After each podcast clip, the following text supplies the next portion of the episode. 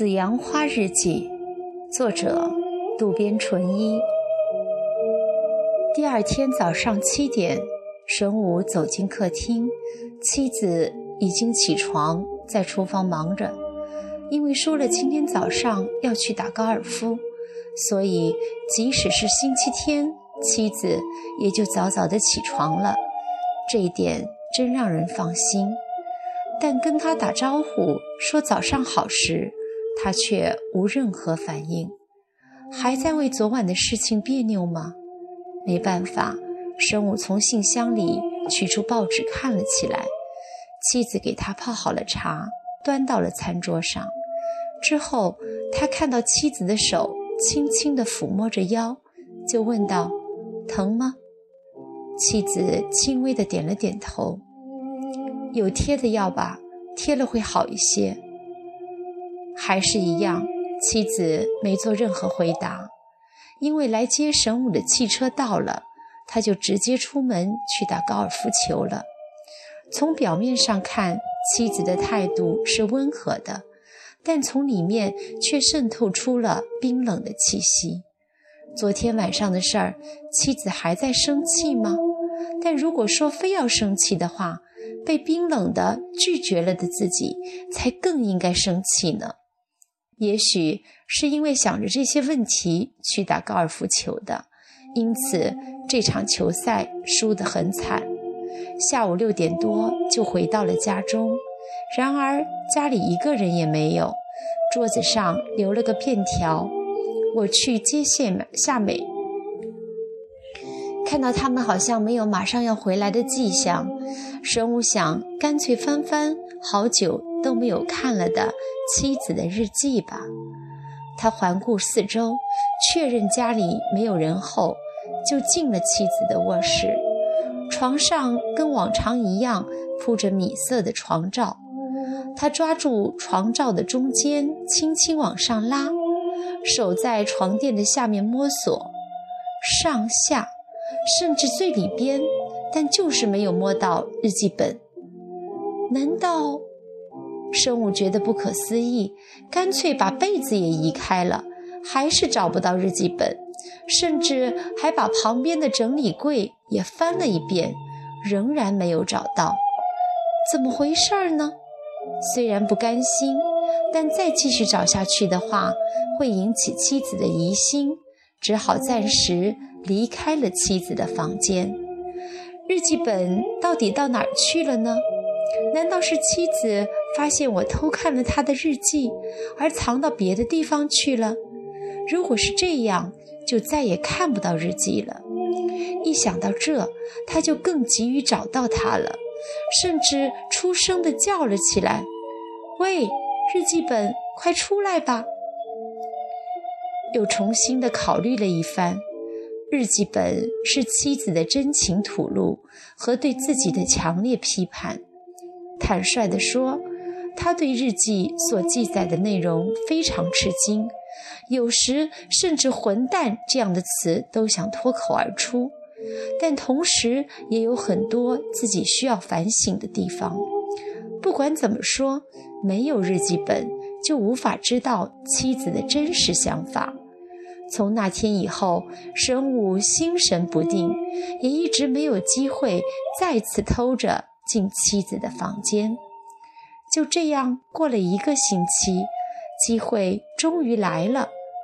星期天，妻子要参加女儿小提琴班的聚会，他出门了。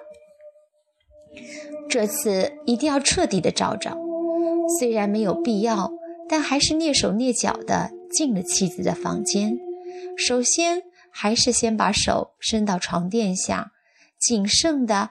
慢慢的上下左右来回摸，手指碰到的东西，赶紧拿出来看，正是紫阳花日记。神武竟然有点不知所措了，再次把日记本抱在脸上亲了亲。呀，你没跑开啊！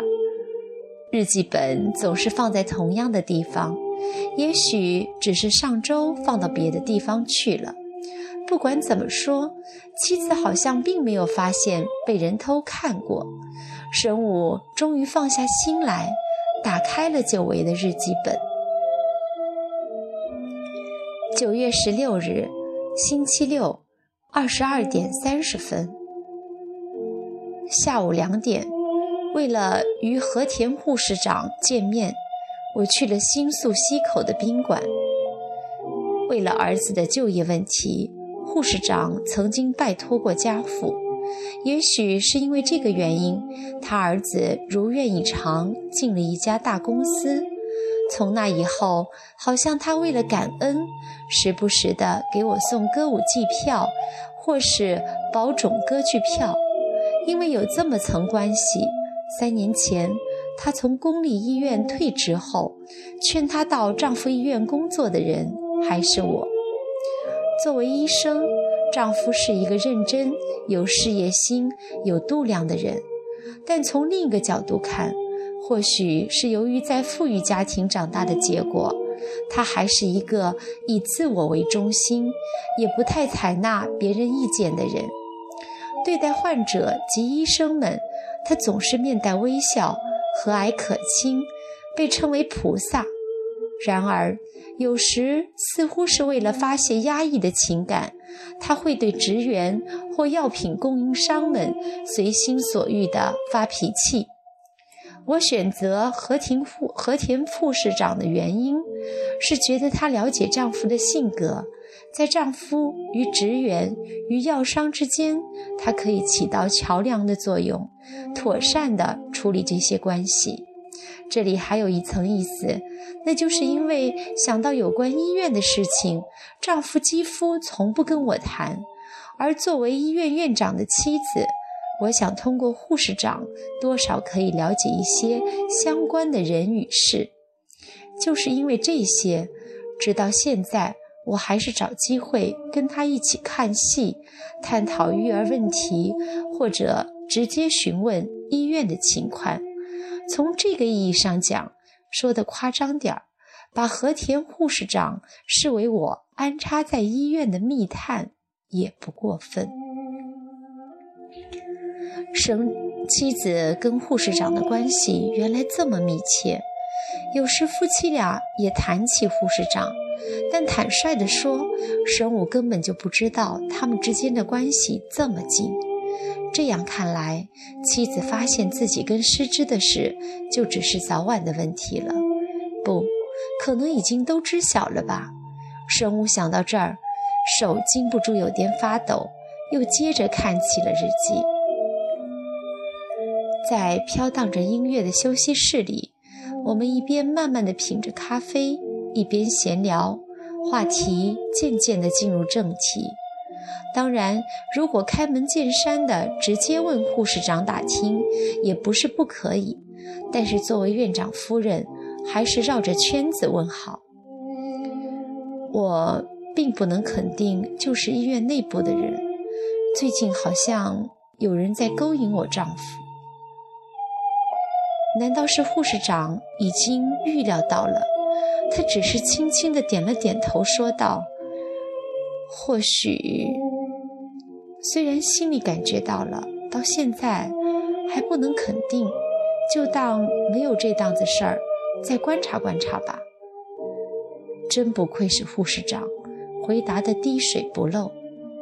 其实香甜这个名字已经冲到我的喉咙口了，但我还是把它咽了下去。一旦名字公开了的话，肯定会像大巴决堤一样，后面的话就挡不住了。还是先跟他聊聊对现在的年轻女性的印象。一般说来，纵然有这么回事儿，男女之间如果不想让周围的人知道的话，男人一般都会尽量的保持镇静，尽量不让人看出来。而女人则不同，无论她怎么做，都容易从她的表情或言谈举止中流露出来。能从点点滴滴的迹象里看出破绽的还是女人。如果丈夫的情人就在医院里的话，作为护士长，她肯定会发现的。不，也许她已经发现了。当然，这个女人就叫香甜。两天前，我曾不动声色地用公用电话打到了医院。我找香田。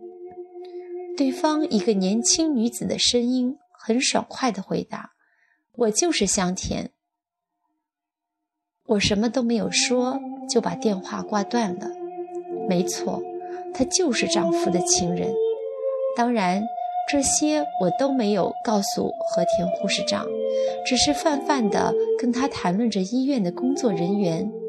最后，护士长又加了一句：“现在的女孩子，表面上你安排她的工作，她都能做完，但心里到底是怎么想的，一点都不知道，挺可怕的。”从护士长的言语中可以推测到，丈夫的情人就在医院内。